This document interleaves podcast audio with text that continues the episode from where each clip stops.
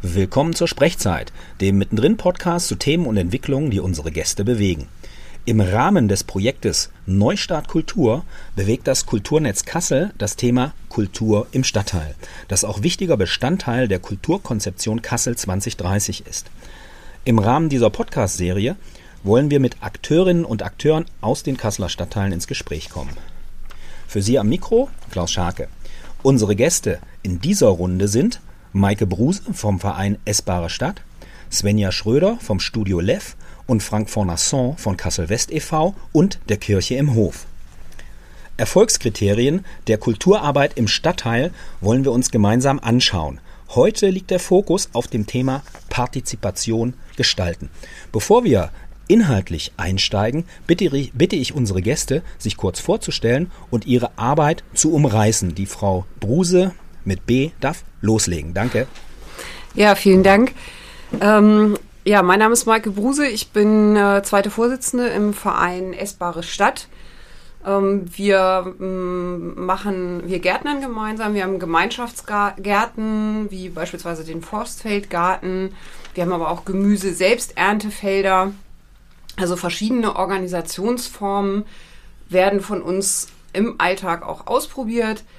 Ähm, wir haben Projekte wie Stadt Fruchtgenuss, wo wir Standorte für seltene Obstbäume in Kassel gesucht haben, also quasi ein sichtbares Beispiel für eine nachhaltigen gemeinschaftsfördernde Flächennutzung. Ähm, wir kochen zusammen beim monatlichen Spektakel. Wir machen Aktionen, punktuelle, größere Aktionen wie Saft machen. Jetzt gerade im Herbst haben wir gerade letzte Woche gemacht.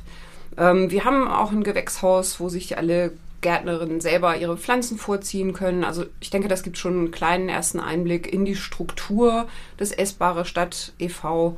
Und ja, man sieht, es gibt viel abzustimmen, sowohl untereinander als auch mit städtischen Akteuren und Ämtern.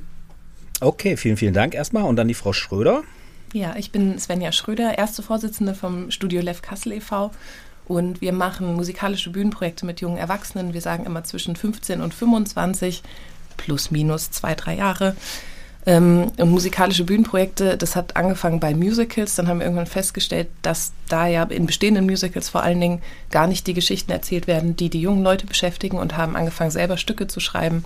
Und daraus sind ähm, zwei Workshop-Reihen, Reihen Formate entstanden, wie Fragmenta und Meter, wo wir im Kollektiv mit Jugendlichen Stückentwicklung machen, mal in der Woche, mal über mehrere Wochenenden verteilt, ein ganzes Jahr lang. Und wirklich immer so, dass das mit eingebracht wird und immer noch mal betrachtet wird und eigentlich jeder dann so ein Stück weit drin ist. Ähm, wir haben seit kurzem auch ein Chor, da dürfen auch ein bisschen ältere Leute rein, weil wir natürlich auch, wir machen das seit 2009, ähm, auch selber kreativ sein oder bleiben möchten.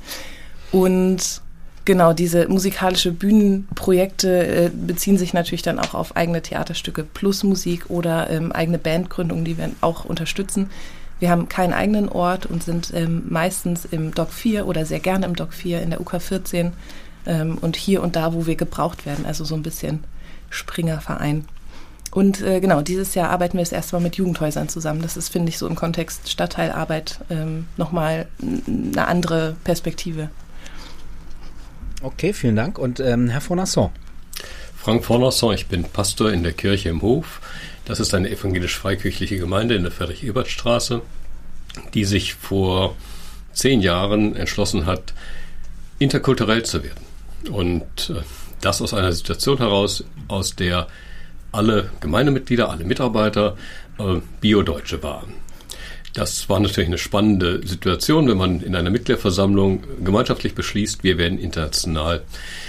Das eröffnete dann aber ein weites Feld und wir sind inzwischen eine Gemeinde, die sich sehr stark durch interkulturelle Arbeit auszeichnet, in der sehr viele Migranten und Migrantinnen ihr Zuhause gefunden haben, nicht nur aus Syrien oder im Iran, sondern aus Eritrea oder Äthiopien und vielen anderen Ländern. Nebenbei bin ich auch Vorstand im Kassel West e.V., das ist der Stadtteilverein unseres Vorderen Westens, in dem ähm, sehr viele Organisationen, gerade kultureller Art, zusammenarbeiten und den Stadtteil weiterentwickeln. Ja, vielen Dank erstmal für diese kurze Vorstellung. Also wir, wir Sie, Sie hören, dass wir eine sehr, sehr bunte äh, Truppe hier zusammenbekommen haben, die aus ganz, ganz unterschiedlichen Perspektiven ähm, ja an, an ihre Themen wahrscheinlich halt auch rangeht. Und ich würde gerne ähm, eine kleine erste Runde machen zu der äh, Auftaktfrage, wie begreifen Sie beziehungsweise Ihre Institution Partizipation? Und ähm, ja, wer möchte, schmeißt sich sozusagen rein und äh, erläutert uns als erster mal kurz, was Sie sich denn darunter vorstellen. Ja, dann fange ich doch einfach mal mit der Frage an, die sich bei Partizipation immer als erstes stellt. Partizipation an was denn eigentlich? Also bei der essbaren Stadt intern ähm, gibt es Partizipationen schon allein deshalb, weil alle gemeinsam beispielsweise über praktische Fragen wie was bauen wir an, wo bauen wir es an, wie verteilen wir die Ernte, wer kommt überhaupt, um die Arbeit der Ernte zu machen. Ähm, das Schmecktakel, was ich vorhin erwähnte, also das gemeinschaftliche Kochen, das gemeinschaftliche Verarbeiten dieser Ernte, muss natürlich auch organisiert werden, Raum gefunden werden, irgendjemand muss den Abwasch machen. Ähm, da haben alle teil, sowohl an der Arbeit als auch an den Entscheidungen. Partizipation verstehen wir, verstehe ich aber auf jeden Fall auch, ähm, indem wir Wissen ähm, bewahren, in, in Form von alten Sorten beispielsweise, von Saatgut. Wir machen zum Beispiel eine Saatgutbörse, aber auch in Form von Kulturtechniken wie ähm, Konservierungsverfahren oder ähm, ja, einfach verschiedene Arten der Verarbeitung, der Erzeugung und Verarbeitung von Lebensmitteln, die teilweise schon in Vergessenheit geraten sind. Ähm, vor ein paar Jahren wusste kaum noch jemand, was man mit einer Pastinacke oder sowas macht. Und heute gibt es unheimlich viele leckere Tomatensorten, bereichern unseren Speiseplan. Also das ist für mich auch ein Beitrag zu aktivem Empowerment. Ähm, wir verstehen das auch im, im, im, Sinne einer kommunalen Resilienz. Also was passiert, wenn zum Beispiel Lebensmittelpreise steigen? Da kann sowas, so ein Projekt wie die essbare Stadt auch einen ganz konkreten Beitrag leisten. Gerade wir sind viel im Kasseler Osten unterwegs, also in Stadtteilen, die nicht so gerade unbedingt immer die Möglichkeit haben, bei Dents einzukaufen. Entschuldigung. Im Biomarkt einzukaufen. Ähm, ja, und wir haben tatsächlich auch in unseren Vereinszielen die Stärkung des sozialen Zusammenhaltes, die Förderung bürgerschaftlichen Engagements, also Lernort, Alltag und wirklich, wir haben den Anspruch, den wir, da kommen wir später sicher noch zu, nicht immer komplett schon verwirklicht haben, aber wir haben den Anspruch, ähm, ja, ein Ort des Ausprobierens zu sein und äh, ja, auch Selbstorganisation wieder zu lernen. Okay, vielen Dank. Und äh, wer möchte als nächstes? Ja, für mich ist Partizipation eigentlich ein Weg und nicht so sehr das Ziel. Und ich beschreibe das manchmal damit, dass ich sage, wir sind schon immer eine gastfreie Gemeinde gewesen. Aber es ist ein Unterschied, ob jemand äh, am Tisch Platz nehmen darf oder ob er in der Küche mit abwäscht. Mhm. Das Abwaschen ist dabei ein Symbol, dass äh, ich angekommen bin. Denn wie ist denn das? Wenn ich persönlich Gäste habe und die wollen nach dem Essen aufstehen und in die Küche gehen, um die Spülmaschine zu befüllen, dann sage ich, nein, nein, bleibt doch sitzen, ihr seid zu Besuch, das machen wir später. Das ist aber ein sehr deutliches Zeichen zwischen denen, die dazugehören und denen, die Gäste sind. Wenn die Gäste aber mit in die Küche kommen dürfen und das Handtuch schwingen und mit abtrocknen, dann sind sie eigentlich erst angekommen. Und das hat weniger mit Arbeitsleistung zu tun als mit Gleichwertigkeit. Und das ist eigentlich eins der wichtigsten Symbole, die ich immer wieder erzähle, um deutlich zu machen, wir sind eine Mitmachkirche, ein Mitmachfamilienzentrum und kein Veranstalter, der für andere etwas bietet. Ich würde gleich mal das Abwaschbeispiel aufgreifen. Ähm, in unseren Musical-Produktionen sind wir immer drei Wochen mit den Jugendlichen zusammen und wir waschen auch gemeinsam ab. Also es gehört alles dazu. Es wird für sie gekocht, weil wir das einfach sonst nicht unterkriegen würden. Aber danach entweder wäscht jeder seinen eigenen Teller gemeinsam irgendwie mit den anderen zusammen ab. Aber ähm, das beschreibt es schon ziemlich gut, ähm, weil ich finde, Partizipation heißt auch immer, die Probleme erkennen sozusagen, sich darüber im, im, Klaren sein, dass man selber etwas machen kann und dann auch Verantwortung dafür übernehmen. Ähm, bei Studio Lev verstehen wir das so, dass wir Leute nicht so, so äh, wie Sie vorhin auch gesagt haben, nicht für die etwas machen, sondern dass wir ihnen Wege aufzeigen, eine Art Infrastruktur aufzeigen und dass wir sowohl im Team als auch bei den Jugendlichen eine Art iterativen Ansatz haben, dass wir eben sagen, wenn jemand mit 14 zu uns gekommen ist, ist für uns das Traumziel eigentlich, wenn die mit 24 die ersten Coachings selber machen oder schon deutlich früher. Also ab dem Punkt, wo sie, die können das auch gern mit 14 machen, wenn die sagen, ich habe eine tolle Idee, dann ähm, ermöglichen wir ihnen sehr gerne oder unterstützen sie sehr gerne mit allem, was wir haben. Und wir nehmen dabei die Jugendlichen sehr ernst. Also es ist jetzt nicht so, dass ich sage, du musst erst 18 sein, damit du irgendwie das und das machst. Wir versuchen möglichst in ähm, flachen Hierarchien zu arbeiten und eben zu sagen, wenn da jetzt ein 18-Jähriger, wobei ich muss sagen, damals war er 16, perfekt der Techniker schlechthin ist, dann muss ich nicht irgendwie sagen, wir brauchen aber den und den, der das macht, sondern dann macht er das eben und dann hat er die Hauptverantwortung dafür.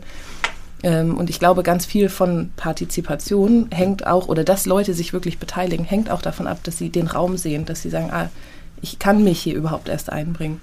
Ähm, deswegen, das ist für uns ein sehr zentrales Element, was wir auch sowohl eben im organisatorischen als auch im kreativen, das hatte ich ja vorhin schon gesagt, mit dem Mitschreibeprozess ähm, sehr aktiv einbinden.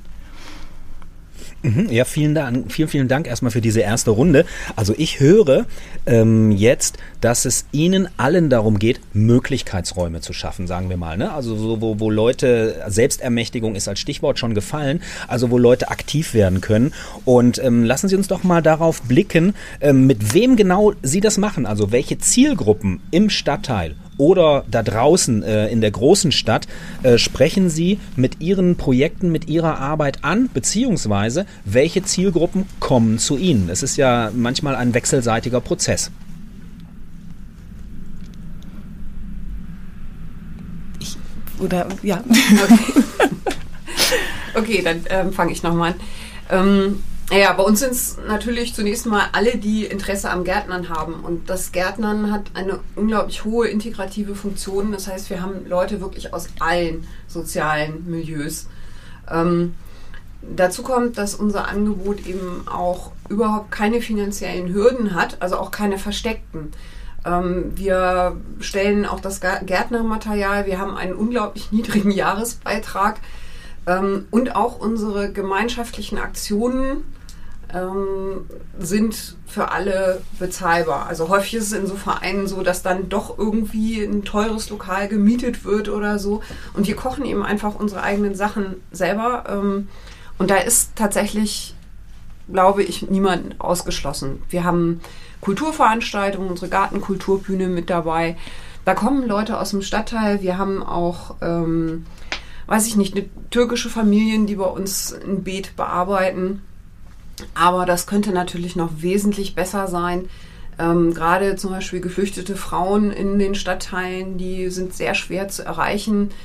Da wäre sicherlich auch mal eine Kooperation vielleicht mit anderen Institutionen, die für diese Zielgruppe ein vertrauensvoller Ansprechpartner ist, total sinnvoll. Ähm, ja, man muss auch nicht unbedingt nur Gärtnern. Also es gibt auch viele, die sich beispielsweise eher mit der Verarbeitung beschäftigen, eher mit Projektorganisationen beschäftigen. Wir müssen ja sehr viel koordinieren auch. Ähm, oder die nur beim Baumpflanzen dabei sind. Das spricht dann auch wieder über den Mitgliederkreis hinaus Leute an. Wir haben jetzt Bäume gepflanzt, Roten Dittmold in anderen Stadtteilen, in Zusammenarbeit mit den Ortsvorstehern, Ortsbeiräten da kamen also unglaublich viele Bürger, die ähm, dann auch gesagt haben, sie gießen so einen Baum, die müssen ja in den ersten zwei, drei Jahren viel gepflegt und gehegt werden, ohne dass man ernten kann. Das ist auch schon mal Verantwortung übernehmen. Also da zieht es dann auch mal größere Kreise. Aber das ist eigentlich das, was, was mich daran auch sehr freut, dass man tatsächlich äh, die Leute, die nach ihrem stressigen Job abends das noch machen und ähm, Leute, die einfach ihren Speiseplan bereichern wollen oder müssen, gemeinsam niedrigschwellig versammelt hat. Ja, unter den 140 Ehrenamtlichen, die bei uns verantwortliche Aufgaben übernehmen, sind etwa 40 Prozent Migranten, aber wir haben Senioren, wir haben Studenten. Das ist sehr bunt gemischt. Eine der wichtigsten offenen Türen, die wir haben, ist unser offenes Deutschangebot, das ständig für jedermann und kostenlos angeboten wird, das von ehrenamtlichen Nicht-Pädagogen geleitet wird. Und dieses Deutschlernen bei Freunden ist außerordentlich erfolgreich und eröffnet Zugänge für Menschen, die anschließend im Empowerment Kurs für Frauen mitmachen, wo wir dann netzwerken und zum Beispiel mit einer ähnlichen Organisation wie Ihnen ähm, ja, Frauen ins Gärtnern bringen und äh, so eine Art Sprungbrett darstellen. Wir haben eine Beobachtung gemacht, dass unsere Verlegenheiten oft Gelegenheiten sind. Als 2015 so viele Menschen aus Syrien und dem Irak gekommen sind, waren wir gerade im Umbau. Wir wollten unser Gemeindezentrum zum Familienzentrum erweitern wir sind eine relativ arme Kirche und kamen nicht so recht voran und es dauerte und es war schwierig. In der Situation haben wir aber nicht gesagt, wir warten, bis äh, wir fertig sind und laden dann Geflüchtete ein, sondern wir haben den einzigen Raum, den wir hatten, geöffnet für Geflüchtete. Und in der Situation ergriff einer der Syrer die Initiative und fragte, warum wir keine Toiletten hatten. Wir hatten nur so ein mobiles Klo auf dem Hof stehen. Und äh, er meinte, das könnten Sie doch äh, fließen. Ähm, naja, habe ich gedacht, das wollen wir erst mal sehen, syrische Technik und wer weiß. Ich habe dann zwei deutsche Studierende, die schon mal gefliest haben, zu Bauleitern erklärt und die kriegten syrische Helfer an die Seite. War natürlich völliger Quatsch. Nach zehn Minuten äh, Zementsäcke tragen durch die Syrer äh, nutzte jemand Google Translator und äh, schrieb, ich bin Fliesenleger. Damit drehte sich das um. Die Studierenden schleppten jetzt Zementsäcke, die Syrer waren jetzt die Fachleute und wir bekamen eine Toilette. Das war aber eine Initialzündung. Wir haben nämlich dann mit etwa 50 syrischen Muslimen, Jesiden, orthodoxen Christen, evangelischen Christen gemeinsam die Kirche fertig gebaut. Und äh, das Geheimnis war ein großer Tisch im Hof zwischen äh, den ganzen Baumaterialien unserer beengten Baustelle, auf dem es immer Kaffee gab, an dem immer geraucht wurde und an dem immer ein offenes Wort möglich war. Das führte dazu, dass sehr viele Geflüchtete in dieser Situation, wo die meisten noch in extrem beengten Sammelunterkünften lebten, ein Zuhause fanden, das sie mitgestalten konnten. Und äh, bei der Einweihung war der Oberbürgermeister sehr irritiert, lauter Syrer unter den ähm, Beteiligten zu sehen, weil er dachte, na, die sind ja Empfänger von Hilfe, aber hier waren sie die Geber von Hilfe. Das war ein Schlüsselmoment, der unsere ganze Arbeit revolutioniert hat. Genau, ähm, wir erreichen, oder umgedreht, wir, haben, wir kommen aus der Kunsthochschule ursprünglich und haben dadurch eher so ein studentisches Feld erst erreicht, ähm, haben dann mit der ich glaube, dritten Produktion ein riesengroßes Casting gemacht, wo über 80 Leute kamen, aber deutschlandweit oder 80 Jugendliche, muss man dazu sagen. Und wir haben gemerkt, wir erreichen in erster Linie die Jugendlichen, die sowieso Kultur konsumieren. Die wissen, ich kann ins Staatstheater gehen, die wissen, ähm, ich weiß nicht, ich kann ins Konzert gehen und haben festgestellt, dass das nur ein Bruchteil natürlich der Jugendlichen ist ähm, und dass wir super gerne alle erreichen würden und haben angefangen äh, mit in erst, oder ich glaube, das allererste Jugendhaus war das Mädchenhaus Kassel, mit dem wir angefangen haben, ähm, zusammenzuarbeiten 2013, die uns dann immer mal wieder gesagt haben, hier die Jugendliche, die muss unbedingt bei euch was machen oder die Gruppe ähm, und haben dann uns sehr bemüht, Angebote zu schaffen, die Jugendliche wirklich ansprechen. Also nicht zu sagen, tja, wenn du, ähm, weiß ich nicht, wenn du nicht perfekt singen, tanzen, spielen kannst, dann bist du bei uns nicht willkommen, sondern eben umzudrehen und zu sagen, was brauchen die denn? Ähm, was können wir ihnen anbieten, damit sie auch wirklich zu uns kommen, haben aber gemerkt, dass das immer noch nicht reicht, um eben wirklich die Jugendlichen oder noch mehr Jugendliche anzusprechen und sind jetzt seit diesem Jahr durch einen Zufall tatsächlich ähm, mit dem Jugendamt sehr viel enger ähm, in der Zusammenarbeit und ähm, arbeiten mit fünf Jugendhäusern zusammen.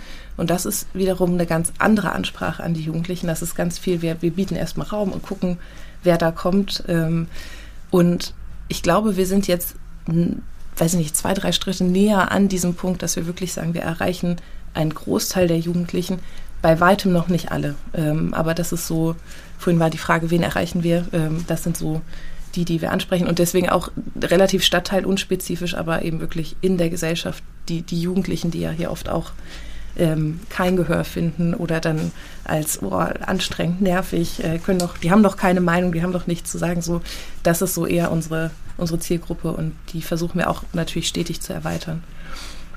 Mhm. Vielen, vielen Dank. Also bei den, wenn Sie sagen, dass da jetzt auch Kooperationen mit der äh, Stadt Kassel in den Jugendhäusern stattfinden, dann muss man ja sagen, dass die Jugendhäuser eine ganz klare Verortung in den Stadtteilen wiederum haben. Ne? Also so, das heißt, dass diese Arbeit, die Sie, die Sie vielleicht angefangen haben, mit einem größeren, ja, kommt zu uns und ähm, die Leute kamen aus unterschiedlichen Zusammenhängen, dann kommen Sie ja jetzt mehr oder weniger zu den Leuten, weil es ist ja so aus meiner Erfahrung, dass die Jugendlichen jetzt nicht, ähm, die, die sind schon sehr stadtteilbezogen dann halt auch. Ne? Also wenn die in die Stadtteilzentren nutzen und wenn es ein Stadtteilzentrum gibt. Das ist so meine Erfahrung.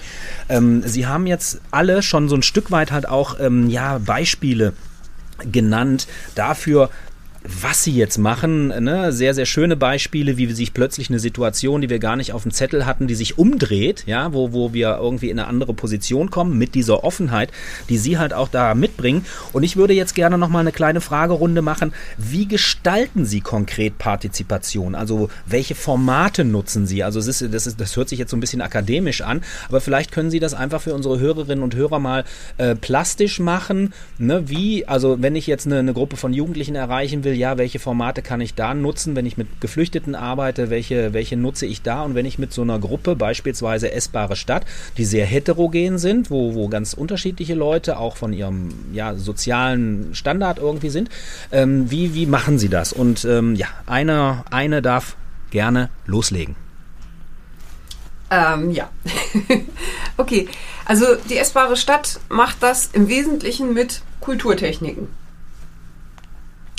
Ähm, das wären zum Beispiel bei unseren Gartentagen, also ein regelmäßiges Angebot, ähm, wo man ähm, ja was zu Beetbearbeitung lernt. Wir haben aber zum Beispiel auch einen, einen Waldgarten, eine Anlage, die heute viel auch im, im globalen Zusammenhang diskutiert wird, wieder Waldgärten anzulegen im Sinne von Klimaschutz und Ökologie.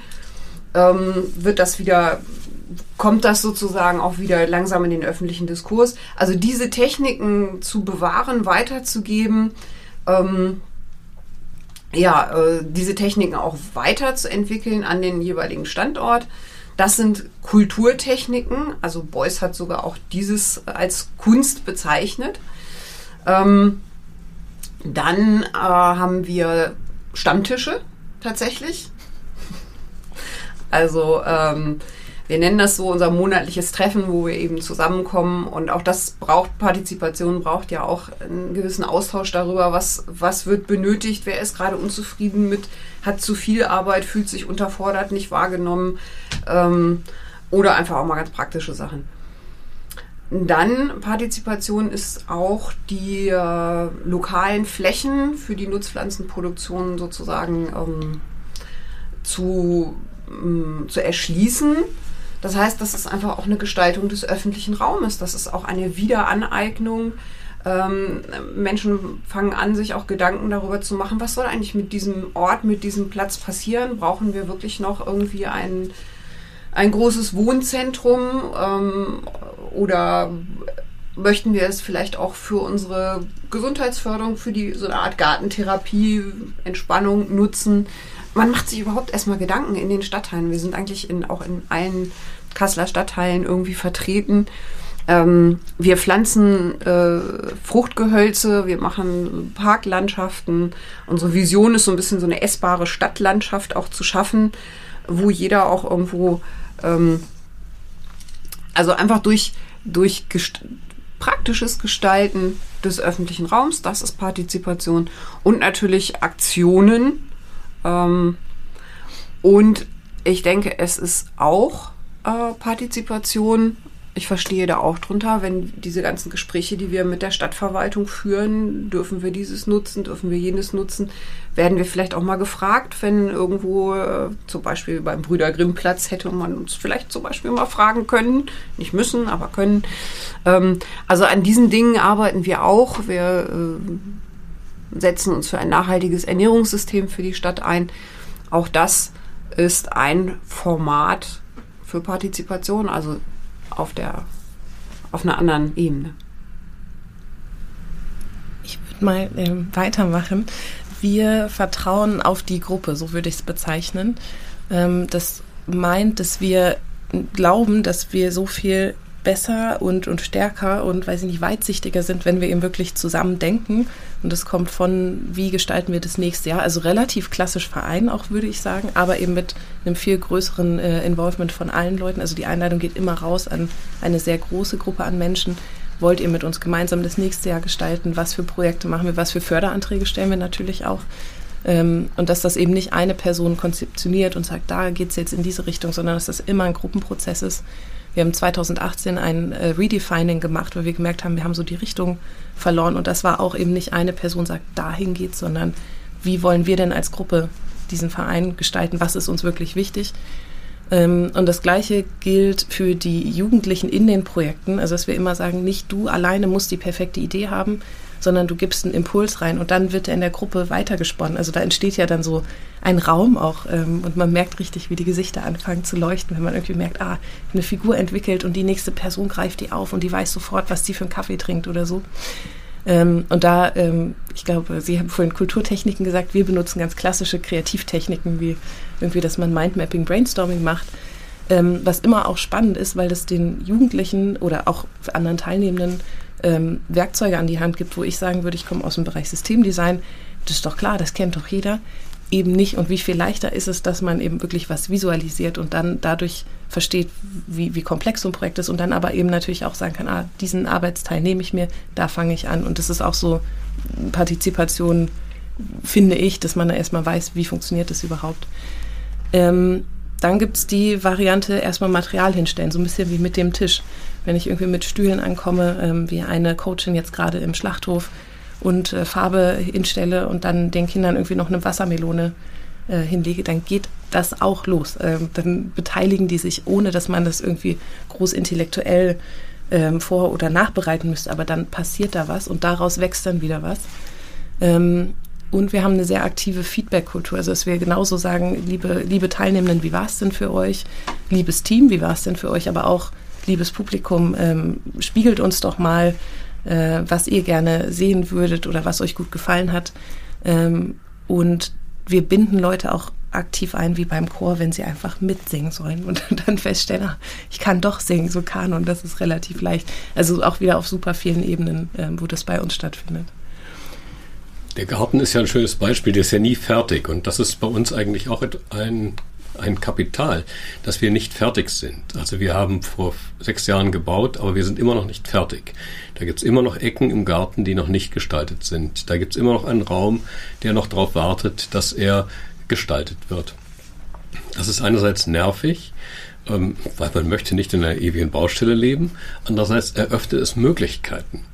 Ein Geflüchteter hat den ganzen Sommer zusammen mit einem deutschen Rentner und einem Geflüchteten aus einem anderen Land die Hofdurchfahrt äh, freigelegt. Also der Putz wurde abgeschlagen, die wunderbaren Ziegel, 150 Jahre altes Haus, wurden neu verfugt.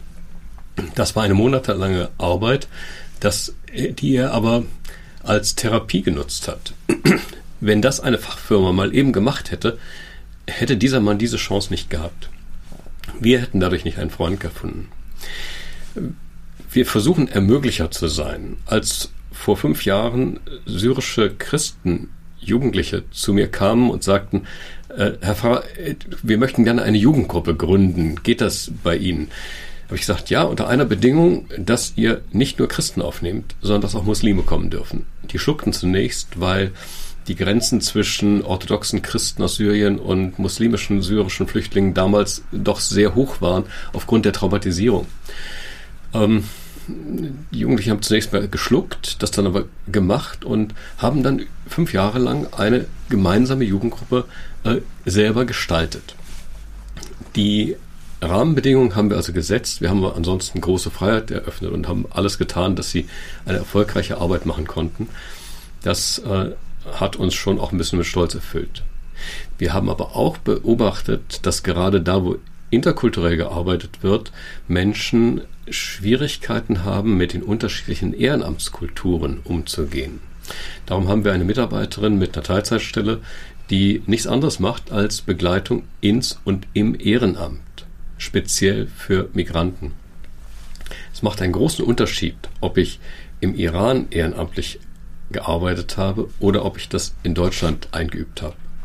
Eine sehr typische Situation erzähle ich, eine rein fiktive, wenn ich äh, als Pfarrer Freitagabend einen Deutschen anrufe und ihn bitte, äh, Ziegel auf den Dachboden zu tragen, das könnte er doch gerade erledigen, dann fragt er mich, warum ich, warum jetzt, wofür und hättest du mir das nicht früher sagen können. Wenn ich dasselbe einen Iraner frage, dann fährt er in die Kirche und trägt die Ziegel auf den Dachboden. Ich habe ja danach gefragt. Wenn ich denselben Syrer bitte, nächstes Jahr im Mai bei der Veranstaltung des Nachbarschaftsvereins Kaffee zu kochen, dann sagt er, ja, selbstverständlich, ich muss aber am Abend vorher anrufen und sagen, denkst du an den Kaffee morgen? Der Deutsche, den ich gefragt habe, der hat das notiert und ich brauche mich nicht weiter kümmern. Beide sind gleich äh, motiviert. Beide tun mit ihrer ehrenamtlichen Tätigkeit genau das, was der andere tut, aber sie tun es anders. Und diese beiden Kulturen muss man kompatibel machen. Das heißt, beide Seiten müssen lernen, wie der andere ehrenamtliche Arbeit versteht. Und hier haben wir eben gesagt, wir brauchen eine spezifische Begleitung beider Seiten der Ehrenamtsarbeit, um ein gemeinsames, erfolgreiches Arbeiten zu ermöglichen. Und ich bin sehr froh, dass wir in den letzten zweieinhalb Jahren über 50 Mitarbeiter in ehrenamtliche Tätigkeiten unterschiedlicher Art gebracht haben. Dafür muss man aber auch ehrenamtliche Tätigkeitsfelder haben. Da sind wir im Garten, wo man zum Beispiel auch ohne große Sprachkompetenz mitarbeiten kann. Kirche ist sonst immer so sprachlastig. Also da kann man im Gottesdienst mitwirken oder da kann man eine Gruppe leiten. Ja, aber was mache ich denn, wenn ich nur gebrochen Deutsch spreche? Bin ich dann zum Passivsein verurteilt? Und hier suchen wir Räume, in denen man sich aktiv beteiligen kann.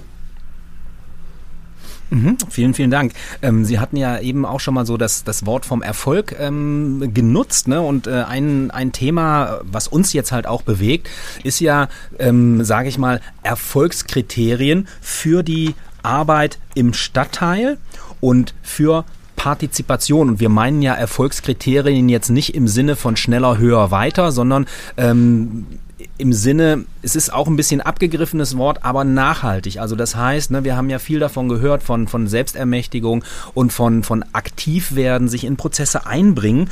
Und ähm, wie ich würde gerne noch mal eine Runde machen dazu. Also wann geht Ihnen das Herz auf, wenn Sie ein Partizipationsprojekt gemacht haben? Ich fange mal an. Ich hab, wir hatten jetzt gerade ähm, eine dreiteilige Workshop-Woche mit eben besagten drei Jugendhäusern. Ähm, und wir sind gemeinsam ins Theater gegangen und hatten am Ende eben wirklich eine tolle große Gruppe, die in fünf Tagen ein Stück auf die Bühne gestellt hat, was sie selber entwickelt haben mit eigenen Texten. Ähm, und das sind so kleine Momente, wie wenn ich dann irgendwie last minute noch Sachen hole, weil ich die Einzige bin, die ein Auto fahren kann, zurück in die Halle komme und das, wir haben so ein Produktionsteam, was dann eben dafür sorgt, dass Essen da ist und ähm, das sind auch Jugendliche oder äh, weiß ich nicht, genug Tee gekocht wurde, während die anderen drin proben oder auch eben Dekoration machen. Und ähm, ich bin reingekommen in die Halle und habe gedacht, die haben alles so schön dekoriert und die haben sich genau ausgedacht, was kommt wohin, ohne dass eben irgendjemand gesagt hat, du musst das dahin machen und was weiß ich.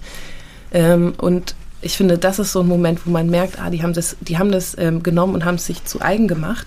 Und ähm, obwohl die relativ jung sind, haben sie das super verantwortungsbewusst umgesetzt, weil sie wissen, gleich kommt Publikum. Ähm, das ist so ein kleiner Erfolgsmoment. Oder wir haben jetzt als nächstes ein Projekt, wo wieder ein Musical geschrieben wird, wo ein Jugendlicher ähm, umgedreht, er ist mittlerweile erwachsen, wir haben so ein Running Gag, dass ich ihn immer für jünger halte, als er ist, ähm, gesagt hat, er hat Lust, es zu machen, aber ähm, es läuft ja dann doch immer nur so, dass das Kreativteam sagt, wo es hingehen soll. Und ich habe gesagt, das ist ja Quatsch, du hast die Idee, los geht's. Also es ist auch ganz spannend, was die Jugendlichen wahrnehmen und äh, manchmal brauchen die so einen du darfst das machen, aber wir halten dich auch nicht zurück. Also das ist vielleicht in deinem Kopf.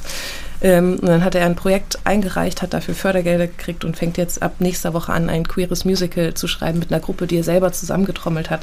Und solche Momente, wo ich einfach merke, das läuft komplett ohne irgendwie, dass jemand gesagt hat, du hast das zu tun, sondern wirklich rein intrinsisch motiviert. Ähm, ich finde, das ist absolut so ein, so ein, so ein Glücksmoment, äh, wenn es um, um Partizipation oder Arbeit einfach mit Menschen auch geht, natürlich. Ne? Ich möchte eine lustige Geschichte erzählen von einem Syrer, der im Winterspielplatz mitgearbeitet hat. Der Winterspielplatz war vor Corona eine Möglichkeit für Eltern mit Kindern unter drei Jahren äh, Donnerstagnachmittags bei uns in der Kirche mit sehr viel Spielmöglichkeiten einen ähm, tollen Nachmittag zu verbringen. Da kamen in der Regel 60 Kinder mit Eltern und nochmal 20 Mitarbeiter. Also es wuselte nur so und man muss sich zu diesem Winterspielplatz anmelden. Man muss sich registrieren am Eingang. Und äh, an diesem Tag übernahm dieser Syrer die Anmeldung. Saß also hinter einem Tresen und all die Mütter aus dem Stadtteil, die in der Regel keinen Migrationshintergrund haben, standen nun vor diesem syrischen 50-jährigen Mann, der sagte Name, geboren, Adresse und waren ein wenig konsterniert, ich beobachtete das so eine Viertelstunde lang, dass sich die Rollen umdrehten. Normalerweise sitzen hinter deutschen Behördentresen jüngere Frauen und interviewen ältere syrische Männer. Hier war es einmal völlig andersrum. Und das war für mich eine sehr schöne Szene, weil sie zeigte, äh, ja, ihr seid hier zu Gast bei Geflüchteten, bei einer Gemeinde, die sehr viel unterschiedliche Leute hat, aber äh, und das äh, muss ich oft erinnern und schmunzeln. Ja, sehr schön. Diese Klischees, die uns doch trotz aller Bemühungen irgendwie, und es ist aber ein komischer Moment, wenn man sich so umdreht und denkt, Mist, ich bin auch wieder drauf reingefallen. ja, es sind auf jeden Fall immer Highlights, wenn man so merkt, dass Leute das annehmen und auch selber weiterentwickeln. Also vielleicht von uns so ein Beispiel. Äh, wir haben so, ein, so einen Solardörrer, da kommen dann die Leute und legen, probieren einfach mal, Mensch, kann man dies da drauflegen, kann man das da drauflegen, wie lange dauert das? Und äh, ja, Apfelchips sind eine tolle Sache auch zum Verschenken.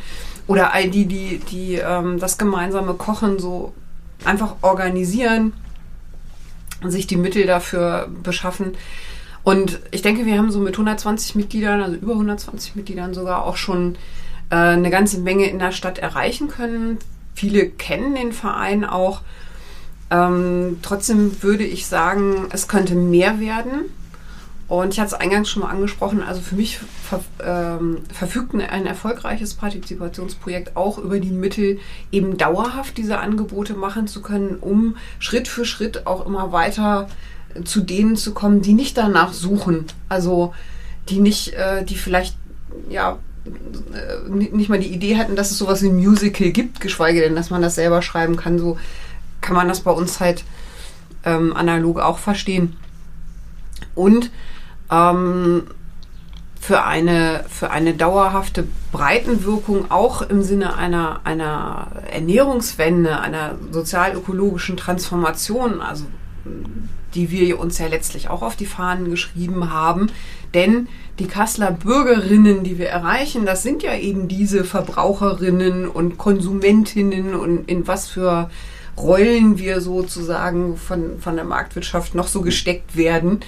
Ähm, also, dass da auf einer breiten Basis wirklich Leute zusammenkommen, gemeinsam denken, gemeinsam Lösungen finden, ähm, äh, das wäre mein Traum, unser, unsere Wunschvorstellung auch. Und ich meine, dieses Projektitis-Problem, das glaube ich, das kennen wir alle. Ne? Man kriegt dann immer mal hier so ein Mittelchen und da vielleicht. Und man ist eigentlich, also die Akteure sind meistens dauerhaft damit beschäftigt, irgendwo ein Einkommen zu. Wir haben es sehr gemerkt, als wir eine, eine recht solide Projektförderung für zwei Jahre hatten, dauerhaft mit Stellen, allem drum und dran. Das hat also einen enormen Vortrieb gegeben für unsere Ziele. Also in diesem Sinne, Partizipation ist auch äh, Gestaltungsmacht und Beteiligung an Entscheidungen, an städtischen Entscheidungen in diesem Fall. Ja, vielen, vielen Dank erstmal für, für diese Runde. Also ich, äh, ich habe jetzt neulich gerade im Fernsehen einen Film über Willy Brandt gesehen und bei dem, was Sie gerade gesagt haben, fällt mir das Stichwort ein Demokratiewagen. Das war ja was, ne? Und äh, das hört sich für mich ähm, alles so an, als hätten wir hier in Kassel wirklich ein, ein ganz, ganz großes Potenzial, was wir da halt auch ausschöpfen können mit den verschiedenen Möglichkeiten. Ich würde abschließend ganz gerne mit Ihnen eine kurze Visionsrunde machen, dass wir jetzt mal sagen, also unser Thema ist ähm, ja Kultur in Stadtteilen und ähm, was sind Ihre Visionen für lebendige Kultur in unseren Stadtteilen? Vielleicht jeder ganz kurz ähm, oder in der Länge, die es gerade braucht, nochmal dazu eine, einen kurzen Impuls. Bedürfnisse identifizieren und ähm, Angebote für diejenigen schaffen vor Ort, die sie sich wünschen oder Angebote gemeinsam mit ihnen entwickeln ähm, und eben nicht an den Menschen vorbei, sondern wirklich aktiv ähm, oder unter Einbe aktivem Einbezug der Menschen, eben nicht einfach nur für das schöne Wort Projektitis einfach sagen, ich möchte dieses Projekt machen und es ist mir egal, wer da kommt, sondern wirklich sagen, es geht hier um die Menschen und zwar an diesem Ort. Ähm, das wäre so mein, mein Impuls dazu. Ich wünsche mir, dass äh, sehr viel mehr Räume geöffnet werden und dass Menschen Lobby betreiben für andere, damit die diese Räume füllen können. Denn die füllen sich nicht von alleine. Es braucht Akteure, die ermutigen, die äh, verteidigen, die einfach äh, Kreation einbringen und äh, vor allem ermöglichen. Wir brauchen Ermöglicher und Räume, um das zu gestalten. Ja, ich würde mich dem anschließen, also Möglichkeitsräume eröffnen und meine ähm, vielleicht etwas noch konkretere Vision wäre, dass auch schon die, die Bedürfnisse schon partizipativ zu erfassen. Also mit Action Research oder mit, ähm, aber dass man das, das, das Community Building gleich schon dabei mit berücksichtigt und nicht Projekte für macht, sondern schon mit den mit der Zielgruppe, mit den Leuten, die es dann machen sollen, entwirft, als Beitrag schon zu Demokratisierung und Empowerment, ja. Absolut, ja. Okay, dann bis hierher ganz, ganz herzlichen Dank an unsere Gäste, die jetzt äh, ja viele Inputs gegeben haben, die für viele andere, glaube ich, sehr, sehr interessant sein können. Ich bedanke mich ganz herzlich bei Maike Bruse vom Verein Essbare Stadt, bei Svenja Schröder vom Studio Lev und bei Frank Fornasson vom Verein Kassel West e.V. und der Kirche im Hof, die auch im vorderen Westen beheimatet ist. Und jetzt vielleicht noch eine ganz finale Runde. Wer sich mit Ihnen in Kontakt setzen möchte, wie kann er oder sie das tun? Der geht auf unsere Homepage Kirche im Hof. Oder unsere Homepage, unsere Homepage Essbare Stadt. Genau, wir äh, nehmen gerne E-Mails an info@studiolevkassel.de, sind aber auch sehr aktiv auf Instagram und ähm, ja auch auf TikTok. ähm, also gerne auch über die ganzen Social Media Kanäle und bei unseren Veranstaltungen natürlich. Ganz, ganz herzlichen Dank nochmal bis hierher und ähm, alles, alles Gute für Ihre weitere Arbeit.